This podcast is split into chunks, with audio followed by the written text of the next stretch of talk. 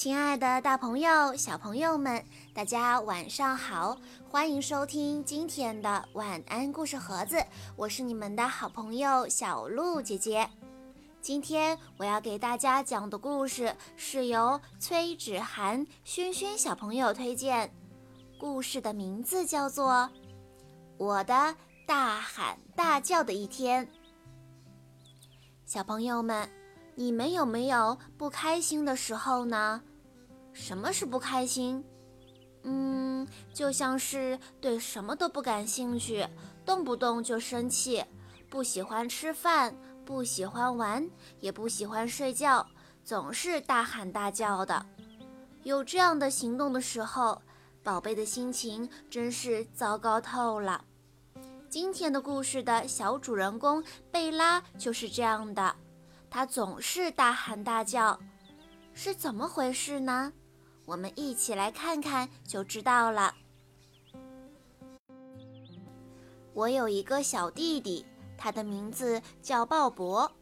我不喜欢他进我的房间，可是昨天我一觉醒来，发现鲍勃正在我的房间里满地乱爬，还很起劲地舔起了我的首饰。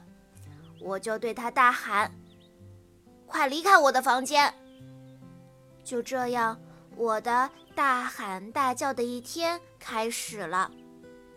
下楼吃早餐的时候，我看到了那个鸡蛋，我不停地哭喊：“我不吃那玩意儿，我不吃鸡蛋。”可是妈妈说：“上个礼拜你都能吃得下啊。”你看，鲍勃他还能吃香蕉泥呢。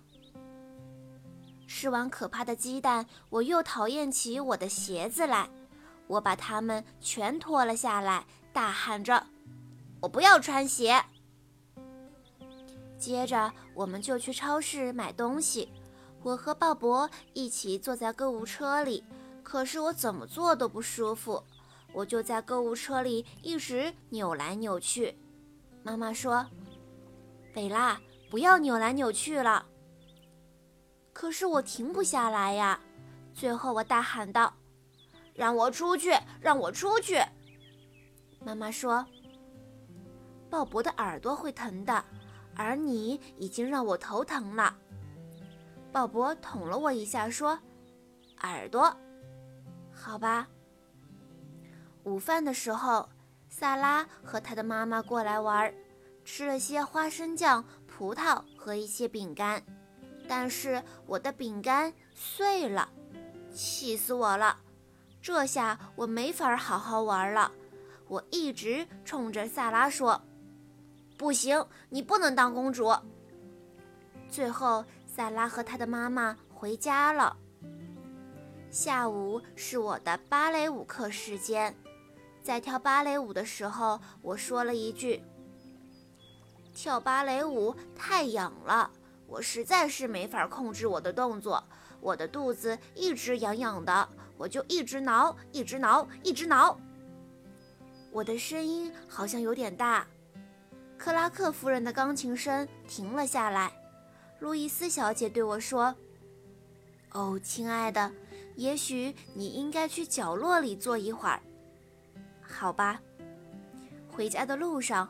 我们碰到了邻居家的阿姨，她说：“鲍勃是他一整天里见过的最可爱的小宝贝。”然后他说：“贝拉怎么样啊？”我远远地落在后面，只好大喊：“我脚疼，我走不动啦！”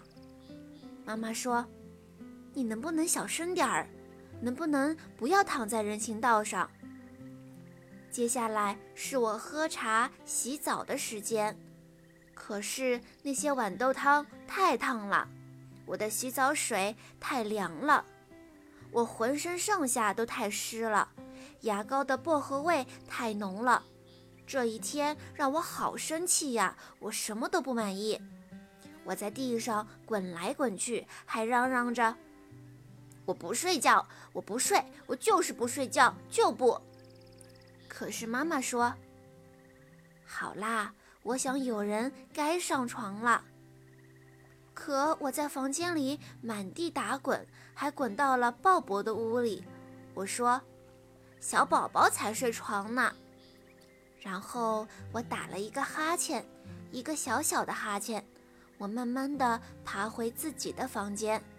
妈妈说：“谁想听故事？”我说：“没人想听。”可是他还是走进了我的房间。我们依偎在一起，妈妈讲了我最喜欢的仙女和蛋糕的故事。我打了一个大大的哈欠，我又打了个哈欠。我轻声地说：“今天是大喊大叫的一天，妈妈，对不起。”妈妈给了我一个晚安吻，说：“我知道，我们都会碰到这样的日子。”说不定明天你就会快活起来，我想，也许吧。第二天，没错，没错，我非常的快乐。我和鲍勃玩了一整天，我快活了一整天呢。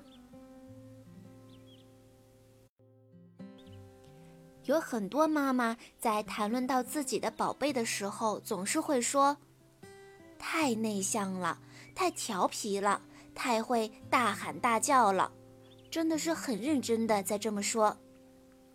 看着在妈妈们身边的宝贝，睁着两个大眼睛在看着妈妈跟老师在评价他。也许在不知不觉之中，孩子就在我们这样的言语中，成为了内向的孩子、调皮的孩子、大喊大叫的孩子，绝对不是危言耸听。因为我们说出来的话是非常有力量的，没有哪个宝贝不希望得到妈妈的表扬和肯定，也没有一个宝贝愿意每天被责骂、被批评。龙生九子各不同，我们拥有的本来就是一个与众不同的宝贝。或许胆子有点小，脾气有点倔，性格有点差，但是正因为这样。我们的宝贝才是最最最宝贵的，接受、包容、等待宝贝的一切，好的、不好的，才是快乐成长的第一步。因为宝贝会感受到我们的爱，不因他们的表现而改变，孩子会发生变化，神奇的变化。好啦。今天的故事到这里就结束了，感谢大家的收听，也要再一次感谢崔芷涵小朋友推荐的这么有意义的一本书。我们明天再见吧。